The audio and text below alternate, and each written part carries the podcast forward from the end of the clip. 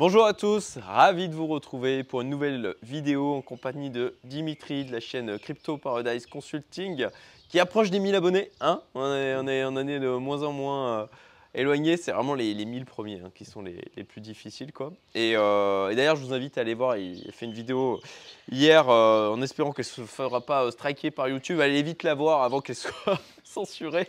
C'est mes vidéos chaque année du 11 septembre. Donc salut à tous, bonjour Cédric. Ravi d'être revenu à l'île Maurice Mm. après trois mois d'absence. Et donc, eh ben voilà, on reprend, euh, on reprend nos petites vidéos ensemble. On va commenter bah, déjà le marché crypto. Et puis après, bon, bah, il y en a des sujets hein, au niveau euh, géopolitique, euh, au niveau de ce que font les banques centrales, les marchés d'une manière générale, la, la- la direction que prend le monde. Voilà, qu'on a la chance, nous, de regarder un peu à distance là depuis notre magnifique île Ouais. de Maurice. Donc, euh, bon, bah, déjà, le marché crypto, qu'est-ce que, qu'est-ce que tu en penses à, On est à quoi? À deux jours du merge?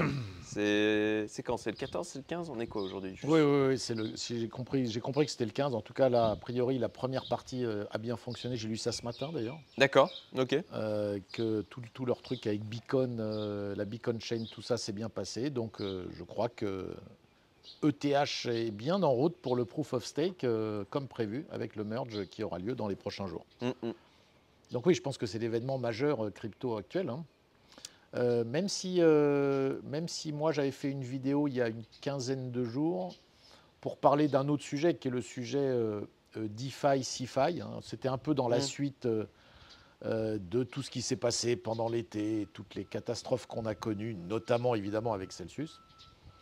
Donc je, je pense que c'est un sujet aussi qui est intéressant, mais je te laisse, je te laisse à la limite euh, me dire de, de- de quel sujet tu veux que- quel sujet tu veux qu'on aborde au niveau crypto. Ah bah déjà, toi, est-ce que qu'est-ce que tu en penses de voilà le merge de Là, tu l'abordes quoi avec euh, bon, euh, pff, ok, ben, c'est un événement et sereinement. Est-ce que tu as pris certaines dispositions? Est-ce que tu as fait des choix d'arbitrage? Est-ce que voilà Ouais, alors,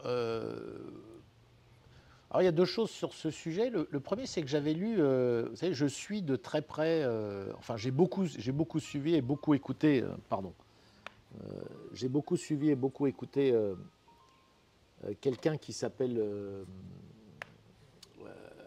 comment il s'appelle, Michael Saylor, que tout le monde connaît.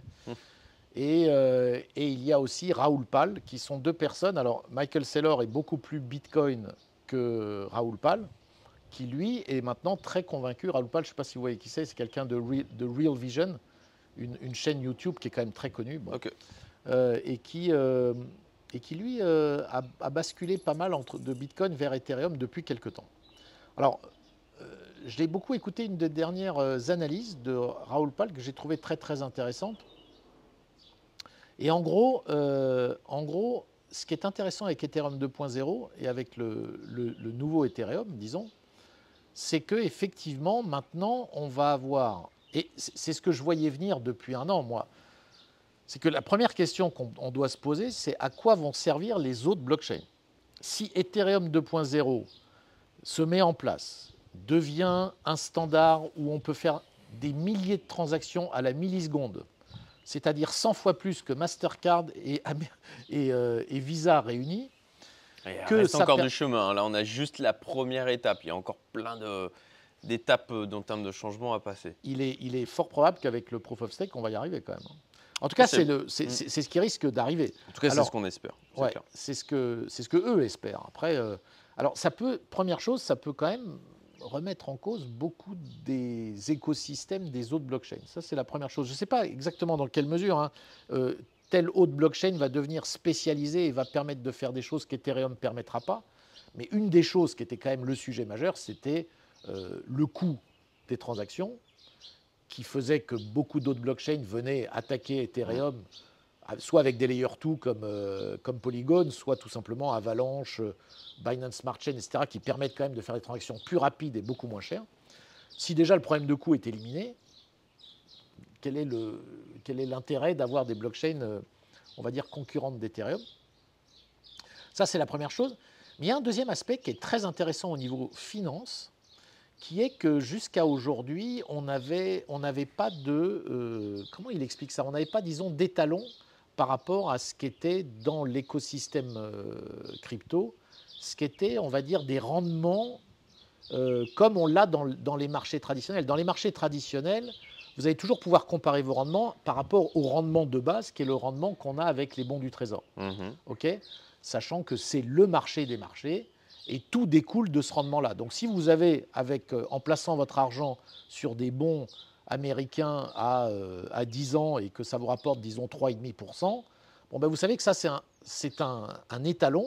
Et puis, vous allez commencer à arbitrer vos, vos autres investissements par rapport à ces 3,5% que vous savez que vous pouvez avoir, on va dire, sans risque. Je mets Mm. sans risque entre guillemets parce que, bon, on sait bien que le risque du dollar, etc. Mais parlons pas de ça. En tout cas, c'est un marché qui vous permet d'avoir un étalon. Aujourd'hui, dans la crypto, il n'y en avait pas vraiment. C'est-à-dire Mm. que ça partait dans tous les sens. Ethereum, avec son système qui maintenant va consister à bloquer 32 Ethers pour obtenir un rendement de, je crois, on est de l'ordre de 4,5%, 5%, enfin, je, je sais plus. il me semble que c'est dans ces. Voilà. Il faut bloquer 32 Ethers, devenir validateur de la blockchain euh, Ethereum, Proof of Stake, et puis en bloquant vos 32 Ethers, vous, êtes, euh, vous avez ce rendement qui va devenir, et c'est là où c'est intéressant, qui va Rendement en devenir- Ether, Ouais, un précisons-le. rendement en Ether, bien Mm. sûr. Mais qui va devenir, mais de la même façon qu'un rendement dans les bons américains est un rendement en, en dollars. Bon. Et voilà, euh, ce, que, ce que je veux dire, c'est que euh, on, peut aussi. voilà, on n'est pas. C'est pas le dollar, quoi. C'est pas une Bien sûr. monnaie. Donc, euh, Bien sûr. et, et Mais c'est là que c'est intéressant, c'est que ça devient comme un étalon Mm. dans la crypto, avec Ethereum comme euh, étalon, et euh, tous les autres, alors tout ce qui va se passer autour avec des rendements qu'on va chercher éventuellement supérieurs, etc., vont pouvoir maintenant se comparer par rapport à cette- ce rendement étalon qui devient un rendement sûr. Alors tu as tout à fait raison, c'est pas un rendement, ça ça reste un rendement dans, en Ether, mais finalement si Ether devient euh, l'étalon de toutes les cryptos de la blockchain, et on- encore une fois, moi je sors Bitcoin hein, de l'équation. Mhm. Donc Ethereum prend cette nouvelle place de finalement ce qu'était Bitcoin il y, a, il y a quelques années. C'est-à-dire qu'Ethereum devient l'étalon de toutes les autres cryptos. Voilà ce que pour moi, euh, ce à quoi on est peut-être en train d'assister et qui est quand même un, un- un phénomène très intéressant. Et qui pourrait amener l'écosystème crypto à vraiment évoluer avec euh, Ethereum cette fois-ci qui se place vraiment comme l'étalon de toutes les autres cryptos. Tout va se jouer à, à l'aune de- d'Ethereum. c'est intéressant. Euh, Est-ce que vraiment. C'est vrai qu'aujourd'hui, bon, c'est la deuxième capitalisation, sauf erreur. C'est toujours la deuxième capitalisation. Bon, on parle de, de flippening aussi. Euh, bon, il y a beaucoup de choses qui vont jouer dans les mois à venir, hein, puisque là, le merge, c'est une première étape. Il y a encore euh, pas mal d'étapes déjà pour avoir une réduction des frais, puisque là, on ne va pas avoir une réduction des frais euh, dans l'immédiat. Et c'est vrai que Alors, cette a- a- approche d'avoir un étalon en termes de taux d'intérêt euh, est- Il y, a- y y un autre phénomène hein, qui, est, qui est- qui est lié à tout ça, c'est que si tu as bien compris comment fonctionne le proof of stake par rapport au proof of work, il y aura beaucoup moins d'inflation d'Ethereum. Hein. C'est-à-dire Oui. qu'Ethereum va devenir, même par nature, Même quasi- déflationniste. quasiment déflationniste. Oui. hein. Donc d'un point de vue aussi économique, Mm. l'Ether euh, devient euh, quelque chose voilà, qui, a- qui- qui va avoir, je pense, un intérêt même pour des investisseurs purs. Oui, c'est ce que je voulais aussi rajouter. Effectivement, on a les 4,5 de rendement en Ethereum. Mais en plus de ça, si on parie sur le fait que l'Ethereum va prendre de la valeur de par ce changement, on va dire, de modèle économique, en tout cas de tokenomics, euh, bon, bah, en fait, on peut, avoir plus de rendement in fine. Quoi. Alors pour répondre d'ailleurs à ta question de tout à l'heure, moi en ce qui me concerne, je reste néanmoins quand même prudent. C'est-à-dire que je considère que Bitcoin, comme je l'ai déjà dit d'ailleurs, Bitcoin pour moi est maintenant quelque chose qui est à part, que je mets dans la catégorie plutôt de l'or ou, des actifs liquides, je dirais, euh, pour sécuriser son patrimoine. Et maintenant, c'est Ethereum qui devient euh, la crypto, on va dire, de référence. Donc moi, je reste personnellement, euh, pour ce qui est de mes cryptos, je- j'alloue toujours 5, à, 5, à 5% disons, à des, à des cryptos euh, diverses et variées, les, les cryptos, on va dire, que j'estime risqués, et qui sont tout le reste autre qu'Ethereum et Bitcoin. Et par contre, pour ce qui est Ethereum Bitcoin, je reste sur une pondération, moi, plutôt de Mm. 80-20, tu vois. Donc je reste 80% Ouais. Bitcoin, 20% Ethereum. Ok. Ça, je ne le change pas, ni plus ni moins. Je ne vais pas forcément augmenter maintenant la pondération vers Ethereum, mais je ne vais pas la baisser non plus. C'est-à-dire que ça reste là-dessus. Moi, je voudrais qu'on parle aussi du BNB. Parce que pour ma part, Ouais. j'aime beaucoup le comportement qu'il a eu lors du dernier bear market. Et C'était un des, une des rares cryptos qui s'est très bien comporté en termes de résilience, notamment versus Bitcoin. C'est encore le cas aujourd'hui. Et je trouve qu'ils font un move extrêmement intelligent et ils profitent ben, de leur supériorité hein, en imposant le BUSD comme ça euh, sur, euh, sur, leur, plateforme. Ce qui, ce qui va, à mon sens, alors, ça c'est un truc en anticipation, je pense que ça va faire grossir le, nombre de transactions et donc la valeur du nombre de transactions sur la Binance Smart Chain et donc la valeur du BNB. Pour ma part, là, en- j'avais prévu de me remettre à, accumuler de la crypto en mode DCA fin d'année. Mais le BNB, là, je vais me remettre à en acheter. Là, j'attends que le, merge Ethereum euh, passe. Si ça offre des opportunités intéressantes, euh, parce qu'il va y avoir, euh, voilà, je- j'en ai déjà, j'ai déjà évoqué, j'ai fait une vidéo sur les risques. Pour moi, il y a des tas de choses qui peuvent se passer. Ça va être assez amusant. On va prendre des popcorn là, et on peut avoir des mouvements de marché extrêmement violents. Et à cette occasion, si j'ai la capacité de choper du BNB à des prix intéressants, tu vois, du 200 dollars, 220 dollars, je le ferai. Mais je vais me mettre à racheter du BNB là dans les, dans les, je pense dans deux semaines, parce que, tu vois, au-delà, ok, on a Bitcoin, Ethereum, et pour moi vraiment le BNB, ça devient de plus en plus quelque chose de, de costaud, quoi. Tu vois, avec tout l'écosystème que Binance crée. Euh, l'intelligence avec laquelle il se développe, euh, on n'a pas affaire à, euh, je trouve, des, des- des dépenses un peu, un peu, un peu folles comme à la crypto.com. Non mais Binance, oui. Non mais Binance, Voilà. je, reste un grand fan de Binance. Et disons dans tout, alors si on prend l'écosystème des, des plateformes d'échange, finalement, Binance ressort de loin comme celle qui, qui pour moi est supérieure à toutes. Le seul truc qui me, bon, qui me, je t'avoue d'un point de vue, alors euh, franco-français, le- je, je vois que Binance maintenant a décidé de Mm. vraiment jouer le jeu 100% de la France. Donc euh, alors là, si je m'adresse à un public fran- français, que- que- qui est quand même, le- je dirais, la grande majorité des gens qui nous regardent, euh, en tant que résident français, bizarrement, je me méfierais un peu de Binance maintenant, parce que c'est Ah oui. sûr qu'ils vont, ils vont tout échanger avec le gouvernement français, euh, etc. C'est pas forcément quelque chose qui me plaît énormément. Mais bon, hormis ça, je suis tout à fait d'accord avec toi. Et c'est vrai que quand je parlais des cryptos là tout à l'heure, c'est vrai que BNB, moi j'ai toujours, j'ai toujours eu des BNB, et aujourd'hui ça représente, euh, j'avoue que je les mets en- un peu entre les deux. Alors, ils sont pas vraiment dans la catégorie crypto à risque, parce que c'est vrai que BNB, je vois ça aussi un peu Mm. comme toi, comme une valeur, une valeur très très très très sûre. Donc oui, alors sur, peut-être pas, mais résiliente clairement, Ouais, ouais, ouais. à un niveau de résilience là qui est assez impressionnant. Euh, c'est c'est la deuxième, euh, deuxième cycle là où on voit quand même ce niveau de résilience. quoi. Donc très, ouais, très intéressant. Mais attention, attention à un phénomène dont on parlait d'ailleurs récemment avec, euh, avec d'autres amis euh, crypto. Il y a un autre phénomène qui est, euh, qui est est-ce qu'on va rentrer maintenant dans une ère Parce que j'entends encore des gens qui me disent euh, là j'ai vu euh, la, la réglementation MICA qui va être très très sévère, la réglementation Mmh, européenne sur les, sur les stablecoins. Tu as, tu as vu passer ça? Ah, je, je regarde, mais comme ça, tu vois, ça bouge beaucoup, c'est un peu du bruit, j'attends que ça se stabilise. Il euh. parle, il parle d'ici 2024 de limiter le nombre de transactions euh, Ah oui. euh, en stablecoin, mais à, à un montant ridicule. C'est-à-dire qu'en fait, l'Europe va complètement, encore une fois, se tirer une balle dans le pied sur les, sur les cryptos. hein. Que fera Binance à ce moment-là?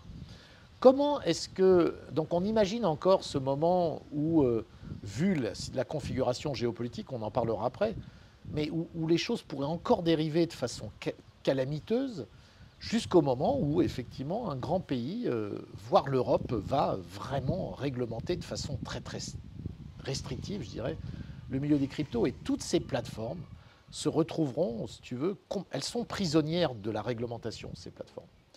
Donc moi, je, je- je reste encore, et je, je pense qu'il va encore se passer des choses, on, on va voir hein, dans Mm. les années à venir, mais est-ce que dans 10 ans, on sera toujours dans ce même genre de configuration dans laquelle on est aujourd'hui, ou est-ce qu'on ne va pas réellement passer dans un mode où, euh, euh, à l'instar de ce qui se passe au Salvador, finalement, des pays qui décideront, eux, de ne pas rentrer dans la réglementation tous azimuts contre les cryptos, décideront alors de l'adopter d'une façon directe. C'est-à-dire qu'on va avoir des systèmes de paiement où on passera plus par des plateformes Mm. d'échange. si. Cryptocom, etc., des choses que j'utilise aujourd'hui, un Nexo, euh, pourrait devenir obsolète à un moment donné. C'est-à-dire que euh, on va plutôt passer par des choses directes. hein. Par exemple, Strike en- au Salvador permet de payer directement Mm. en Bitcoin. Voilà, on paye ses commerçants, on paye ses achats en Bitcoin. Euh, voilà. De- donc tout ça, c'est des questionnements. Évidemment, on n'a pas du tout de réponse aujourd'hui. Mais C'est des choses à garder en tête. Donc moi, plateforme d'échange, oui. Euh, je dirais le minimum dessus. voilà, méfiance, méfiance. Moi, maintenant, je reviens, euh, et ça, je l'ai déjà expliqué, je reviens quand même à une gestion clé privée. Hum, hein. hum, hum, si vous n'avez Ah pas oui, vos bah, clés, vous n'avez pas, vos cryptos, etc. Bien sûr. Je pense que c'est quelque chose à avoir quand même fortement en tête pour tous ceux qui, qui nous écoutent. Donc toi, là, sur les exchanges, tu n'as quasi rien. Non, en quasi fait. rien. Voilà, sur la CFI, etc., c'est terminé. Un peu de défi? Voilà, alors je suis revenu un petit peu sur la DeFi, c'est ça de la, de la vidéo que je faisais il y a, il y a 15 jours pour l'expliquer. Euh, parce que finalement, si j'analyse les risques, aujourd'hui, soit vous avez vos clés privées, bon, vous gagnez rien, c'est clair. Vous bloquez vos cryptos sur, euh, sur une ledger ou quelque chose comme ça, bon, vous n'allez rien gagner. Soit vous allez sur la CeFi, auquel cas vous allez confier vos cryptos à un tiers, qui lui, pour vous, vous générer un rendement, va obligatoirement prendre des risques que vous ne maîtrisez pas du tout. Non. Donc vous êtes dans la relation que vous avez avec votre banque finalement. Et cette situation-là me semble être la plus dangereuse. Parce que vous avez affaire à deux risques. Vous avez le premier, le premier niveau de risque qui est le fait de confier vos cryptos à un tiers. Mm. Et le deuxième niveau de risque qui est qu'est-ce qu'il fait avec vos cryptos? Donc euh, euh, à la limite, même s'il fait des belles choses, il peut vous la mettre profond, excusez-moi l'expression, façon Celsius. Euh, si jamais il y avait un problème, je sais pas, il verse trop de salaire ou tout simplement il part avec vos cryptos, j'en sais rien. Et puis, euh, et puis, bien sûr, il y a le risque que s'il il gère mal euh, tout simplement euh, Mm. ses affaires, euh, vous allez de toute façon subir ça de plein fouet. Donc la DeFi pure, elle, elle, vous, elle, elle enlève le risque euh, du tiers. Ce qui est quand même quelque chose d'important. C'est-à-dire que vous allez vous-même décider de mettre vos clés euh, et, et de, et de mettre vos cryptos directement sur des protocoles où il n'y a pas d'intermédiaire financier. En revanche, vous avez évidemment à avoir confiance en des algorithmes et euh, en des. en- Oui, en le tiers, pour moi, il reste quand même sur la partie euh, bon, ben, programmation euh, c'est- des smart contracts. D'un point de vue Voilà. juridique, c'est pas un tiers. C'est-à-dire tu, tu bloques tes cryptos, tu dis OK, Oui. moi j'alloue, je- je donne des allocations et dès que tu décides, personne ne peut t'empêcher d'en sortir. Si le code est bien fait, tu es complètement maître Oui. de ce que tu as. Alors, euh, de ce point de vue-là, oui, je dis, euh, j'y retourne, mais attention, hein, avec, euh, avec parcimonie. hein, avec parcimonie. C'est-à-dire que je préfère aujourd'hui, si, voilà, qui- quitte à mettre une petite somme, hein, on parle de quelques milliers d'euros, voire quelques dizaines de milliers d'euros, quitte à mettre des petites sommes sur ce genre de choses pour se dire, bon, je préfère quand même générer quand même quelque chose. Et ben, si je dois choisir entre les Nexo, Cryptocom, même Binance finalement, hein, en qui j'ai le plus confiance quand même, euh, ou de la DeFi pure euh, sur des protocoles qui maintenant quand même ont fait leur preuve dans les deux dernières années. Mm. Hein, je pense à Uniswap, euh, PancakeSwap, etc. Voire même Autofarm, hein, qui est un agrégateur, un agrégateur de rendement. Eh ben, je, je me dis que j'ai moins de risques à faire ça parce que ça fait deux ans que je les suis et je vois qu'il s'est absolument rien passé de, de grave. hein. Donc les Mhm. codes fonctionnent, etc. Voilà. Mais attention, très, très, très. Je suis en mode euh, très, très euh, prudent. Euh, après, en termes de rendement, moi je trouve qu'on a quand même la plateforme FTX qui, trouve, qui, qui propose des choses intéressantes. Ouais. Voilà. Sachant que bon, ils l'utilisent en comme une fourniture de liquidité, en fait. Donc ils vont pas aller le mettre sur des placements défis, voilà. Et, bon ben sur de- du stablecoin. Euh, ça varie en fonction justement du- des besoins, de la demande en face qu'il peut y avoir. Quoi. tu, parles de leur, euh, de- tu parles de leur euh, appli, là, FTX euh, oui, Ouais. oui, oui, oui, oui, tout à fait. Et, mais bon, on a, on a du 6%, du Ouais. 5-6%, ce qui... Bon, alors bien sûr, on a une inflation de 9, donc en taux réel, on, on- on a quand même du négatif. Mais bon, entre 0 et 6%, euh, voilà, c'est pas trop mal, on va dire. Après, euh, Euh, je te donne un exemple. Sur la DeFi pure, là en ce moment, j'ai été sur un protocole qui est sur, euh, qui est sur la blockchain Chronos, qui est celle de, Hmm, de crypto.com. de crypto.com. Et en ce moment, avec du stablecoin, on est euh, sur un USDT USDC. Qui, bon, alors évidemment, il y a l'USDT. Bon, Mm. USDT USDC, euh, disons que si les, si les stablecoins tiennent le coup, on, on va dire qu'il y a zéro risque, puisque c'est deux, deux stablecoins adossés au dollar. Euh, on est à entre 7 et 8% Voilà, ça navigue entre 7 et 8% Ce qui est correct, hein, ce qui est très correct aujourd'hui. hein. Voilà. Après, sur Chronos, je dois avouer que c'est encore très jeune. C'est lié à crypto.com. Crypto.com, Ouais. je, moi, j'ai tout enlevé. Je suis pas ultra serein non, sur je euh, suis l'avenir pas de non la plus, non plus, non plus. Donc, euh, bon, Non euh, plus. Voilà, moi, moi, c'est, moi maintenant, euh, je l'ai déjà expliqué, hein, moi je fonctionne avec ces boîtes-là, parce que Cryptocom, par contre, au niveau de leur carte et de leur appli, ils ont quand même des fonctionnalités que j'apprécie énormément. Mm. Ça marche très très bien. Moi j'ai voyagé là pendant trois mois, j'ai utilisé que ça, et ça marche vraiment bien. Donc euh, euh, j'utilise, moi j'envoie euh, ce dont j'ai besoin, hein, Mm. 1000 par 1000, hop, on envoie, on prend, on utilise. Ouais, voilà, si demain il y avait entre guillemets une, une grosse, une, une- une grosse catastrophe avec Cryptocom, comme il y a eu sur Celsius, bon ben voilà, je, ri- je risque, je dirais au maximum 1000 balles quoi. hein, ouais. c'est- Ouais, ouais, c'est sûr. Voilà. C'est sûr. Ok. Voilà. Hum, bon, marché crypto, ma foi, après, euh, d'une manière générale, là, le, le- le- on, a un, on a un petit rebond du Bitcoin, là, Oui, euh, alors. parce que le dollar, euh, on a eu, ok, en fait, tiens, ça va faire une bonne transition avec euh, tout le reste. ouais, ouais, je dirais juste un dernier mot sur le marché crypto, c'est que Mm. j'ai j'ai déjà fait une analyse là-dessus, c'est que je pense qu'on est sur un, sur, euh, un marché qui va être, euh, où il va, à mon avis, hein, il va pas se passer grand-chose, à part peut-être des flash crash, notamment liés à la géopolitique, et c'est là où on va y arriver. Mm. Mais il va pas se passer grand-chose, à mon avis, jusqu'à euh, prochain halving, c'est-à-dire 2024. hein. donc, euh, on a le temps. quoi, hein. Il y a le temps de, je dirais, de garder. euh, si on a des liquidités de côté, soyez serein, soyez Mm. patient, parce qu'il y aura des moments, à mon avis, où il y aura moyen de rentrer dedans. Euh, sinon, c'est la DCA, comme je le conseille, moi, depuis maintenant quelques semaines. Voilà, vous, vous achetez régulièrement, toutes les semaines. En ce moment, quand même, on est sur des, sur des niveaux qui me semblent quand même corrects, Mm. notamment pour le Bitcoin. Ouais, ouais. Voilà. Donc, bon, bah là, euh, d'une manière générale, justement, l'ensemble des marchés est drivé euh, bah, par, euh, par l'évolution du, du dollar versus de, notamment le DXY versus les autres devises, Ouais. notamment versus euro. Là- on le voit, bon, bah, la BCE, ça y est, elle, a augmenté de 0,75. euh, houhou. Ça fait remonter l'euro, là, j'ai vu. absolument, bah, c'était une réaction, Ouais. moi, que, que j'attendais. J'attendais de voir, effectivement, euh, euh, en anticipation. euh, j'avais eu quelques dizaines de, cas en euros euh, là, qui, avaient été réceptionnés. Donc, du coup, je ne les ai pas changés, j'ai attendu de voir. Et, euh, et là, du coup, on a eu en fait un rejet au, au niveau des 110, au niveau du DXY. Donc, je surveille ça pour ma part. Euh, pareil, je surveille au niveau de l'or. Là, si on clôture en dessous des 1700, 1680 en weekly, euh, parce que là aussi, l'or euh, souffre de la poussée du dollar. Et là, ok, avec la BCE qui, ok, là c'est acté, ils ont sorti à peu près le même discours que ce qu'avait sorti la Fed euh, quand ils sont mis à, re- à remonter les taux. Donc ils vont se mettre à remonter gentiment les taux petit à petit, avec de toute manière un taux réel bah, qui, reste très négatif en fait. Puisque, bon, vu l'inflation à 9%, on a un taux à 0,75, ça nous fait du, du coup de 8,35, euh, 8,25, pardon, 8,25 du coup euh, de, de- de taux négatif, ce qui est juste énorme. hein.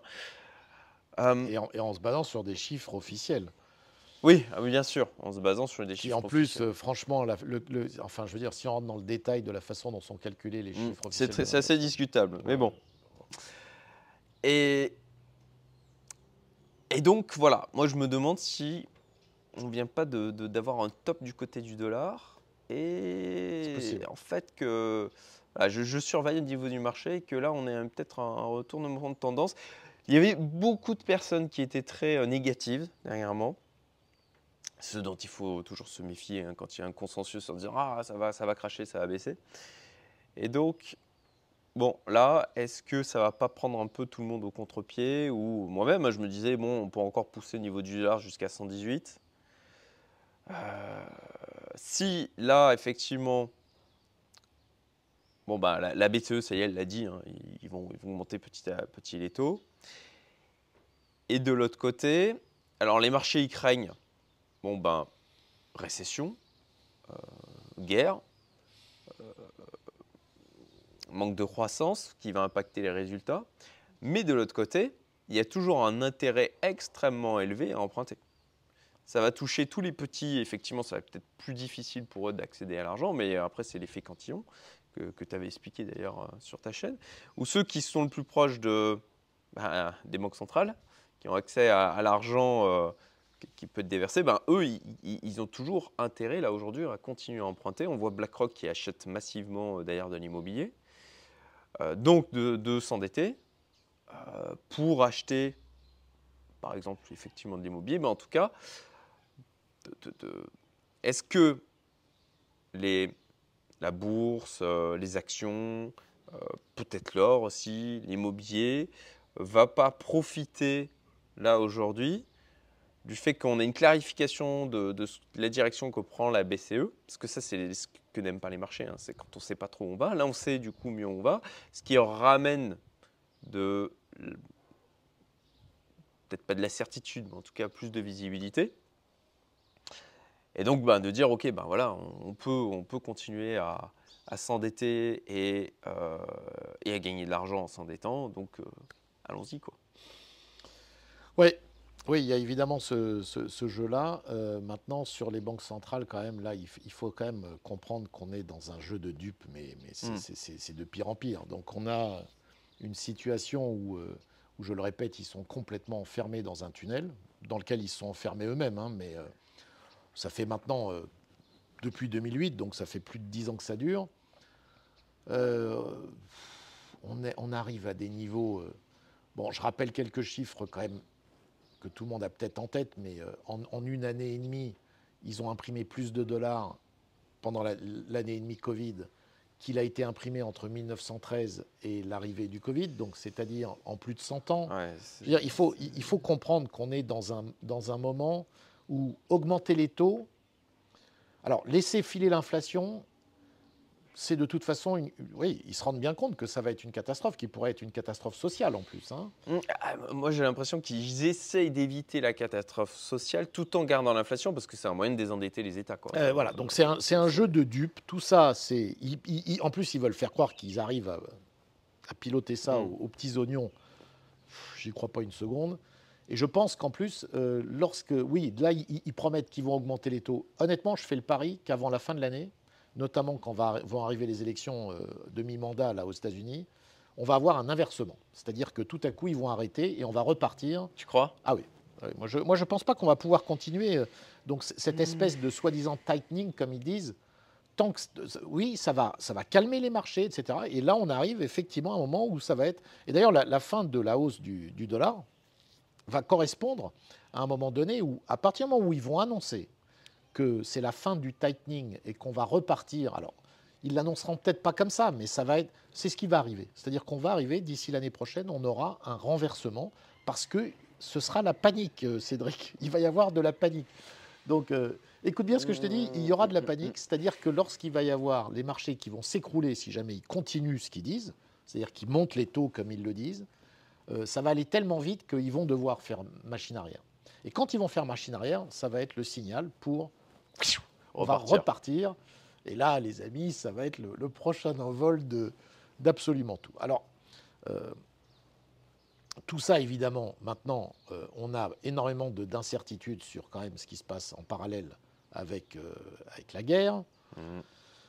Euh, on a là, j'ai des news, donc a priori tu n'étais pas au courant, mais il y a des news in- extraordinaires qui sortent là dans les dernières semaines. En Suisse, il est question de mettre en prison ceux qui chaufferaient à plus de 19 degrés. C'est- Je veux dire, c'est- c'est c'est magique, hein, c'est magique. Je, vais aller, news- je vais aller vérifier sincèrement cette news- euh, cette, euh, cette, Cette euh, news, vous pouvez aller la chercher. news, on, va la mettre, on folle. va la mettre sous la vidéo, euh, le lien pour, pour que les gens puissent, puissent le voir par eux-mêmes. Mais c'est euh, des choses que j'ai vues dans, les- dans la dernière semaine. Donc on est, euh, on est parti dans, un, dans une direction qui, qui sent vraiment pas bon du tout.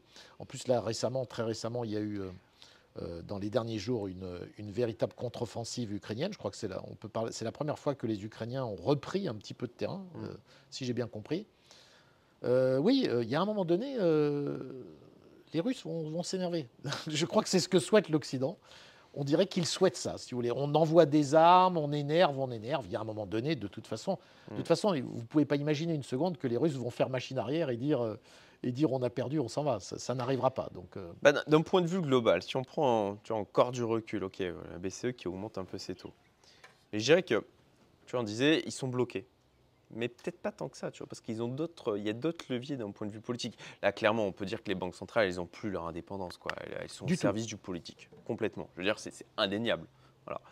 Donc, d'un d'un point de vue politique, pour moi, ils ont quand même, d'autres leviers à leur disposition. Effectivement, ça, c'est des choses que l'on voit euh, lors, euh, lors de, disons, euh, pas effondrement, mais des débuts d'effondrement comme ça de, civilisations qui ont, qui ont été prépondérantes. Bon, ben, un affaiblissement interne de, euh, du politique, euh, eh ben, on se crée des ennemis extérieurs. Comme ça, ça permet de fédérer la nation, ça permet de, dire, ah ben, on a autre chose à faire, donc euh, calmez-vous en interne. Quoi.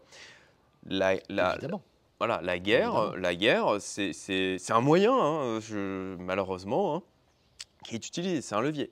On a toujours le, le narratif du euh, rhume, dix- rhume 19, quoi, qui, qui- qui reste présent. Donc ça, pour moi, c'est un autre levier qui peut être exploité pour euh, bah, potentiellement, si on voit que bah, un moyen de bloquer euh, l'inflation, c'est d'arrêter de bloquer les gens de consommer, quoi. En fait, Ouais. Euh, c'est aussi une autre manière de faire, quoi. Donc Il plus, plus, toujours. et on a, on a aussi, je- ça c'est un truc, euh, alors je dois avouer que je, je- je n'ai pas encore pris le temps de, de vérifier tellement de choses à faire, mais c'est que, ils- de ce qu'on m'a dit, ils ont avancé la sortie de l'euro numérique, là, de, de la Banque centrale, ils ont avancé l'agenda pour commencer à le mettre en place en 2023. Tiens non. Ça, j'ai pas du tout suivi ça. Euh, Voilà. Alors à vérifier, hein, prendre avec des pincettes. Encore une fois, c'est ce qu'on, c'est ce qu'on m'a dit. Il faut que je, faut que je prenne le temps de vérifier. Allez, allez le faire et n'hésitez pas à mettre des commentaires hein, si euh, vous avez vu des choses à, à ce niveau-là. Mais pour moi, c'est encore un autre levier, ça aussi, encore une autre manière de, bah, de le- mettre le du but- contrôle, quoi. Le but, c'est le contrôle. D'ailleurs, j'en arrive à une. C'est marrant parce qu'il y a quelques, quelques jours, je déjeunais avec, euh, avec quelqu'un d'ailleurs que tu connais du Crypto Club ici à Maurice. Et puis, euh, et puis m'est venue tout à coup la, le- la question. euh, la question. Alors, là, je sais que ça va te plaire. Ça, ça va te plaire. La question toute simple. Euh, on sait très bien que l'agenda euh, 2030 du, du World Economic Forum, etc., c'est vous ne posséderez rien et vous Mm. serez heureux. Hein, c'est l'objectif, c'est 90% euh, de la population qui dépend des subsides versés par le gouvernement et qui finalement ne possède plus rien. Et euh, viennent demander l'obol. Et euh, attention, euh, si tu ne penses pas comme il faut, on te tape sur les doigts et on te supprime. Alors en plus, avec un euro numérique, etc., on Mm. imagine la simplicité de faire tout ça. euh, mm, Ça m'a amené à une réflexion. Je me suis dit, mais aujourd'hui en France, quel pourcentage de la population française, et j'ai pas le chiffre, hein, ne touche pas du tout d'argent du gouvernement? Et en fait, tu veux que je te dise, je pense qu'il est très, très, très faible. Mais quand je dis faible, Ouais. je, je pense qu'on doit être en dessous de 5%. hein. Quelle, quelle partie des gens ne touche rien? C'est-à-dire Mhm. vit uniquement de ce qu'il gagne et n'a Mhm. pas de subside, que ce soit allocation familiale, logement ou je ne sais quoi encore. Eh ben, il n'y en a pas beaucoup. hein. Il ne doit pas y en avoir beaucoup. D'ailleurs, euh, bizarrement, je me demande si ce n'est pas que finalement les non-résidents qui, qui, qui maintenant. Ouais, euh, c'est, bah, pour ma part, c'est un choix aussi euh, qu'on a fait avec mon épouse de, tu vois, même, même la, comment, s'appelle la, la CFE euh, la- pour, pour les, les expatriés, c'est, même pas. Moi, je, je veux plus si, si je peux couper tout lien avec sécurité sociale française et tout, maximum de choses, parce que ça reste de l'emprise, quoi. Et de l'emprise. je vais faire un parallèle qui, moi, m'a m'a marqué. Dernièrement, j'ai voilà, j'ai regardé en fait une vidéo qui parlait de la chevalerie de cette époque, euh, comment ça fonctionnait, etc. Et en fait, les, les- ceux qui étaient à, donc, euh, assujettis au Seigneur à l'époque donnaient beaucoup moins de leur travail que ce que les gens qui sont encore aujourd'hui en France donnent en fait. Et donc on regarde, moi je me rappelle, hein, euh, à l'école, on Oui, regardait pense- en disant, oh, ils étaient esclaves. Je ne pense pas qu'ils versaient tu vois 50% de, leur récolte, ça c'est sûr. Voilà. Ça, et, sûr. et- et en fait, et en fait, on disait, mais ils étaient esclaves, ils étaient, tu vois, avec une suffisance, en disant, oui, c'est une époque où les gens n'étaient pas libres, etc. Ok. Sauf que en fait, dans les faits, par rapport au travail qu'ils produisaient et à ce qu'ils reversaient à leur seigneur, qui leur assurait protection, donc aujourd'hui c'est Papa État, quoi, bah, en fait, ils donnaient beaucoup moins. Quoi. Donc, qui est l'esclave Il y, y avait un véritable contrat finalement entre les, entre les, les seigneurs et leurs et serfs. Oui, oui, oui, bien plus, euh, c'était euh, c'était bien bon, plus équilibré que ce qu'on on, on- on peut, on peut penser. Après, on n'y était pas. Bon, euh, voilà. Mais c'est un sujet effectivement intéressant. C'est un sujet intéressant et c'est. euh, Il y a un livre d'ailleurs qui s'appelait Les piliers de la terre, un livre fabuleux à lire. hein. Je, je- je le dis, je ne sais pas si tu l'as lu, ça Non. dit quelque chose, euh, qui raconte un peu ces époques-là. C'est c'est bluffant. Euh, voilà. Mais, euh, mais oui. Donc on est. euh, on est aujourd'hui, donc je pense que la France est très très en avance sur ce sujet-là, c'est-à-dire le sujet de, euh, je dirais, du citoyen dépendant de son gouvernement, Mm.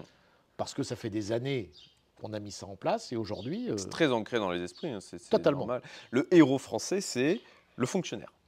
Le fonctionnaire avec un maximum de vacances, un maximum d'avantages, un emploi qui est garanti à vie. Et voilà, c'est le héros français. C'est le héros quand on, on- voilà, c'est le héros qu'on te donne comme, euh, comme référence à l'école. Celui que tu dois devenir plus tard, c'est le fonctionnaire. Alors, quand on écoute Emmanuel Macron qui, lors d'un dernier discours, nous explique que euh, les Français doivent être prêts à payer le prix de la liberté, tu vois, là, moi, moi ça me choque. Ah oui. Il faut que les gens comprennent ce que ça veut dire. Payer le prix de la liberté. Mais qu'est-ce que ça veut dire? La liberté ne se paye pas, elle ne s'achète pas la liberté. La liberté, on l'a. Personne ne nous l'accorde. Et cette vision française Mm. qui est de dire, Mm. moi, Macron, je vous accorde la liberté et vous allez devoir la payer, mais c'est ahurissant que ça fasse pas réagir, ne serait-ce qu'une presse qui serait un peu indépendante.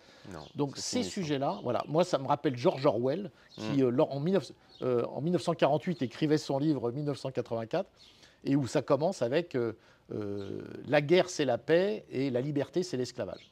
Euh, c'est exactement dans quoi on est, c'est-à-dire qu'on est en train de te vendre euh, une fausse liberté, on est en train de te vendre en permanence une guerre qui est en fait une mise en esclavage de la population, c'est ahurissant. C'est vraiment ahurissant. hein. Et voilà. oui, et puis, et puis, le truc moi je jette pas la pierre à, à le gros de la population qui ne le voit pas, parce que c'est avec des amis, parfois on parle, alors ça, ça peut, ça peut paraître condescendant, mais c'est c'est pas l'objectif. hein. On parle des moldus, en fait. Les moldus? Les moldus, dans le sens euh, où ils ne savent pas qu'il existe tout un autre univers, tout un pan de la réalité où il y a plein de choses qui sont possibles, en fait. Que, que quand, tu, quand tu passes, tu sors de la matrice, en fait, que tu, tu vois comment ça fonctionne et que tu te mets à, à être en capacité, comme ça, de- d'exploiter, en fait, le système, de, de, de, de- de te- de t'en servir plutôt que de te faire utiliser par lui. Ben, en fait, bah voilà, tu, arrives à t'extraire, tu arrives à, partir, tu arrives à être libre, tu peux faire ce que tu veux de ton temps, tu peux t'enrichir, tu peux profiter du temps de ta famille. Et, et donc voilà, tu as, tout un temps de la partie de la population que nous on appelle euh, les moldus. Encore une fois, je, suis bien conscient que ça peut paraître condescendant, mais c'est tout simplement pour dire, c'est un peu comme dans Harry Potter, quoi. Et ils, voilà, ils ont, c'est pas des sorciers, quoi. Ils comprennent pas qu'il y a euh, toute cette magie qui existe. euh, qui pourrait d'ailleurs, au contraire dans Harry Potter, ça, ça ne pas accessible. Soit tu n'es sorcier, soit tu ne l'es pas, mais qui au- aujourd'hui, moi j'ai été moldu, je pense qu'on peut dire que toi tu l'as été, mais, mais on, peut, on peut sortir de la matrice. Quoi. On, Bien peut, sûr. on peut accéder à cet univers-là où où il y a de la magie en fait, où la vie devient, devient magique, de- devient euh, libre en fait. Alors, il y, avait une. Après, il y a plein de sujets qui vont autour de ça, il y a notamment l'entrepreneuriat, tout simplement. Hmm. C'est-à-dire que euh, il y a quelqu'un qu'on, euh, je crois que tu dois connaître, qui est Charles Gave, Oui. que, que- que moi j'aime beaucoup, et qui répondait à une question très récemment. Euh, où quelqu'un lui demandait, il dit qu'est-ce que vous conseilleriez à un jeune qui veut gagner de l'argent Je l'ai vu. Tu l'as vu vu. Et il, il a répondu, euh, il a répondu très justement. Il dit écoutez, un jeune aujourd'hui qui arrive sur le marché du travail, il a le choix entre patron ou client. C'est-à-dire, soit il se dirige vers je vais avoir un patron, soit il se dirige vers je vais avoir des clients. Et bien sûr, avoir, comme il explique, il dit si vous allez vers le côté je vais avoir un patron, ça va être très compliqué de gagner de l'argent, euh, à de rares exceptions près. Euh, en revanche, pour vraiment pouvoir gagner de l'argent, c'est donc plutôt j'ai des clients. Ce qui veut dire vous allez de la valeur. C'est-à-dire vous allez entreprendre, vous, allez Ouais. faire en sorte de vendre Mm. directement à des gens quelque chose dont vous avez des compétences direct. hein. Ce sera En- soit du pas service. forcément, pas forcément des compétences, mais en tout cas être en capacité de générer de la valeur, quelque chose qui a, qui a un intérêt pour eux. Et donc, un du intérêt coup, pour eux. pour lequel ils, vous- ils voudront vous donner de l'argent. ce que, ce que j'appelle des compétences, ça peut Ouais. être un produit, ça peut être n'importe quoi, mais, de toute façon, vous allez mettre, euh, vous allez mettre ça en place. Et euh, évidemment, évidemment que, euh, je dirais, l'affranchissement de l'esclavage commence par déjà une réflexion Mm. comme celle-là, c'est-à-dire pouvoir soi-même générer quelque chose, une richesse, euh, grâce à, à des, à des clients qui vous payent. Euh, Aujourd'hui, euh, une grande partie, euh, quand, quand vous dépendez de l'argent de l'État, vous n'avez pas du tout une relation de, de fournisseur à client. Vous avez, vous avez des relations complètement biaisées. Ce sont, n'oubliez pas que l'argent que vous touchez, c'est toujours de l'argent qui a été pris à quelqu'un d'autre et qui a été pris sans qu'il le consente. Donc c'est de, de l'argent qui, voilà, la France est maintenant un pays qui a plus de 50% à un PIB qui n'est que de la redistribution. Donc de l'argent qu'on prend à des gens sans leur demander leur avis, donc des entrepreneurs, et qui évidemment à un moment donné, en aura qui, le qui est une part, euh, une part. euh, qui, qui ne fait que. bon, que- après, il y a la TVA aussi, qui est quand même une grosse Oui. source de. Voilà. ouais, ouais. Mais, Mais c'est de l'argent qu'on prend aux gens euh, d'une façon euh, Ah, oui, directe ou indirecte, sans leur consentement, surtout dans la façon dont on le redistribue. Donc, euh, donc voilà, c'est des, des réflexions. Et donc, ce, en fait, cet indicateur euh, dont je parlais, c'est-à-dire j'aimerais le mettre en place et faire un panel des pays. Ça va pas être simple, hein, mais quel est le pourcentage dans chaque pays de gens qui vraiment ne touchent rien de leur gouvernement? Ça va Hmm. être très, ce serait très intéressant. Je suis certain, bizarrement, que la France est numéro un de loin euh, d'une grosse Hmm. part. Alors probablement, on va, y, on va y retrouver des pays du nord de l'Europe et, euh, et la France qui va se placer, là encore, qui va être championne du monde euh, dans ce pourcentage. Ce serait intéressant de, de faire ce travail.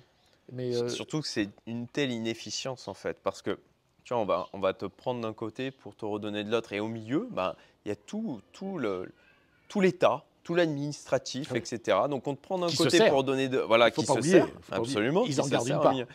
Mais en fait, juste, juste tu prendrais pas et tu redonnerais pas de l'un côté, mais l'économie Mais- phénoménale que ça représenterait, c'est comme les autoroutes en fait. Moi, c'est un truc qui m'a toujours choqué en France. Les autoroutes, avec ces systèmes de péage, où du coup, tu bloques des gens pour qu'ils payent à chaque fois et tu entretiens un système. Alors, la Suisse, tu payes une fois dans l'année et c'est bon, tu roules, tu as ta vignette, tu es tranquille. Mais imagine, à l'échelle d'un pays, et, pour moi, c'est le mal français, à l'échelle d'un pays, tous ces péages-là, qui ralentissent les gens, qui ralentissent, qui leur prennent du temps, qui leur prennent de l'argent.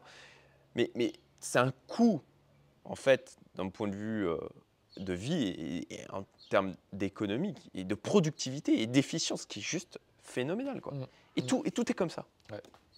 oui, alors avec, avec le côté, bon là, ils veulent faire payer euh, ceux qui, plus tu l'utilises, plus tu payes. quoi, hein, c'est- ouais, l'objectif. Après, euh, sur les autoroutes, je dirais oui, c'est vrai que c'est un sujet aussi.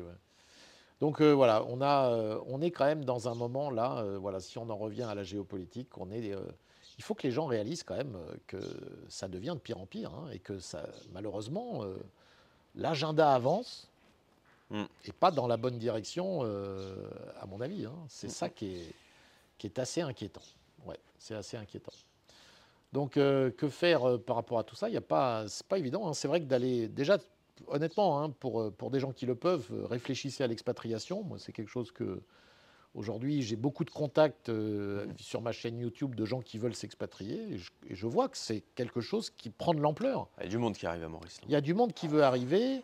Il est vrai que si quelqu'un regarde euh, sur l'éventail des, des endroits où s'expatrier, surtout quand on est français, bah, Maurice obligatoirement va vite être sur le radar, parce que c'est un des endroits quand même où, où C'est une expatriation ultra douce. Quoi. ultra douce, Oh là là. On, on y est bien, euh, voilà. Et puis on se libère quand même de, de tout ce poids. Et ici, oui, vous allez vivre sans dépendre Mm.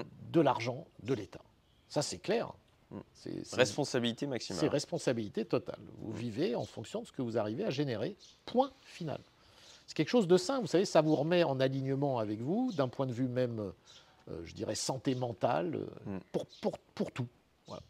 C'est euh, sortez de ce système-là. Si, plus vous percevez ce système avec toute cette, tout ce qu'il y a de plus négatif, plus vous êtes obligé pour vous mettre en alignement avec vous-même bah, de vous poser la question comment en sortir. C'est pas possible, si vous voulez, de, continuer euh, dans un pays comme celui-là.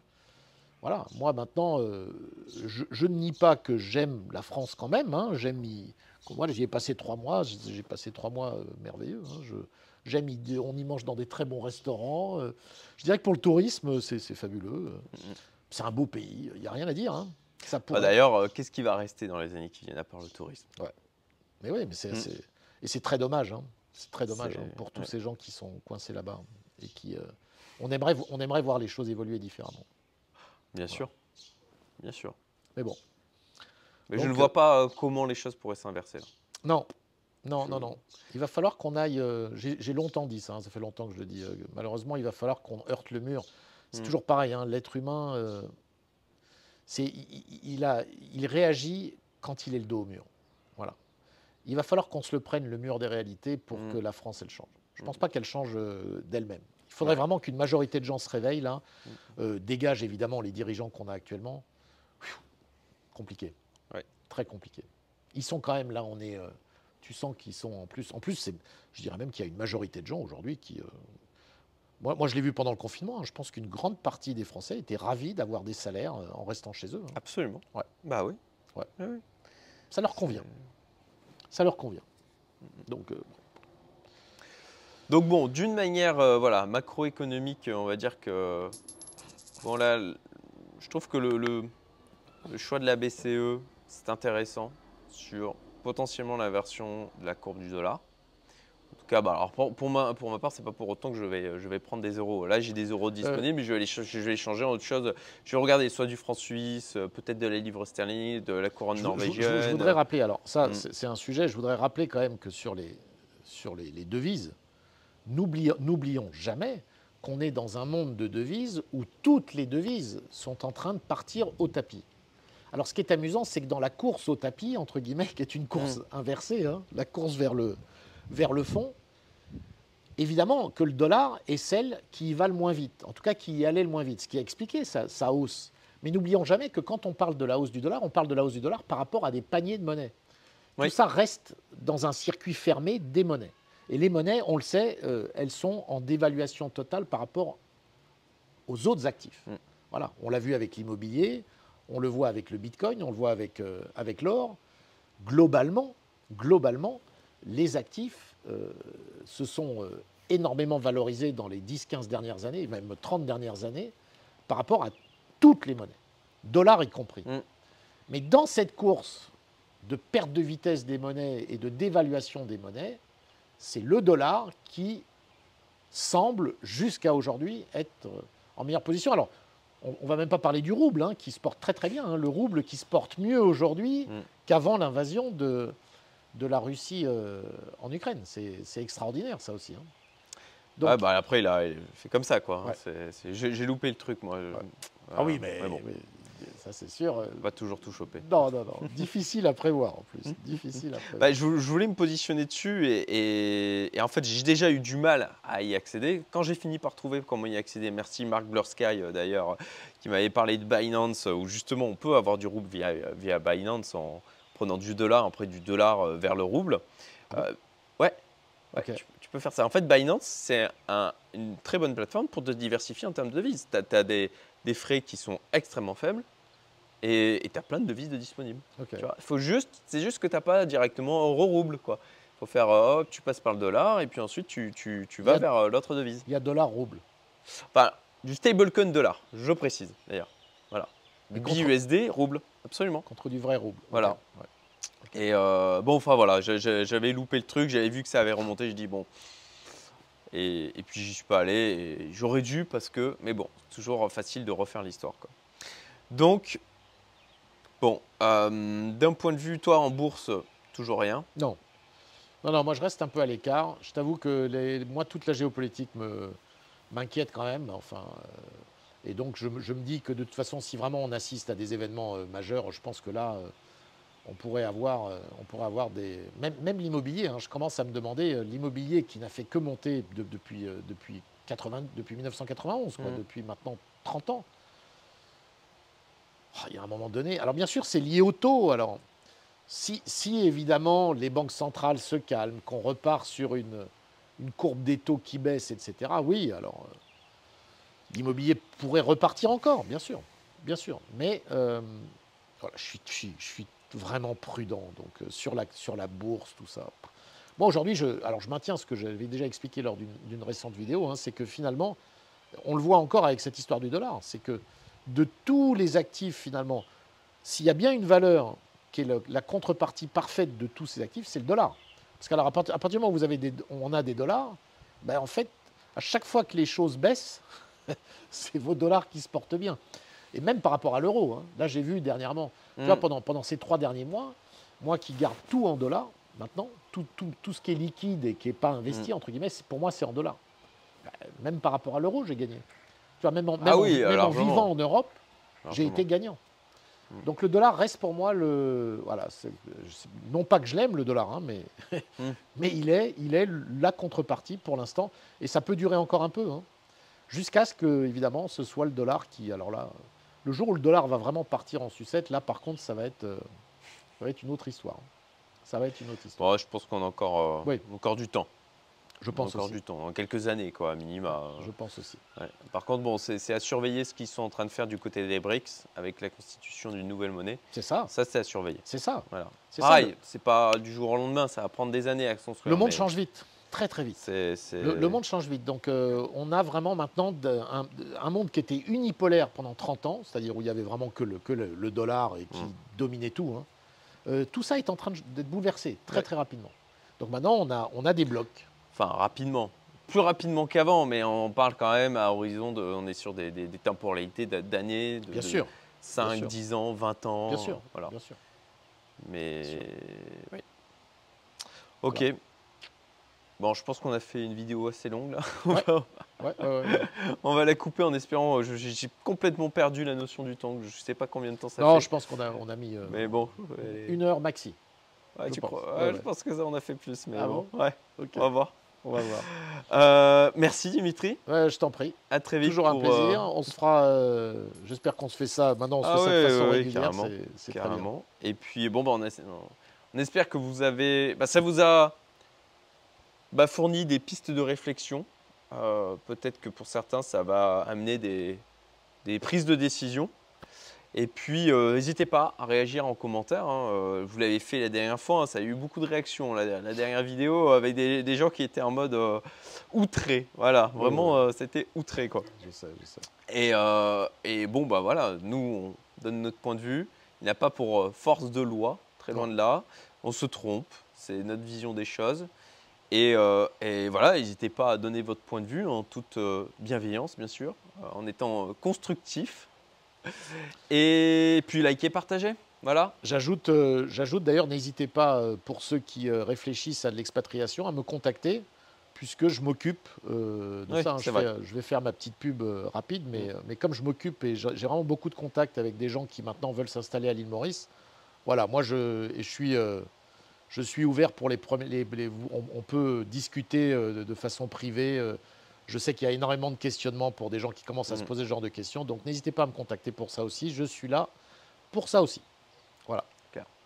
Et euh, oui, dernier mot, l'expatriation, c'est pas si difficile que ça, en fait. Non. C'est vraiment pas si difficile. On en fait. euh, On le dit dans ce cadre ouais, merveilleux. ouais, c'est sûr. Une fois qu'on y est, on se rend compte que là, j'ai lancé un Discord public dernièrement. Là, j'ai j'ai posté juste une petite image de. Parce que hier, euh, donc, je te disais, on était euh, au, au paradis. Ça s'appelle comme ça, l'hôtel paradis.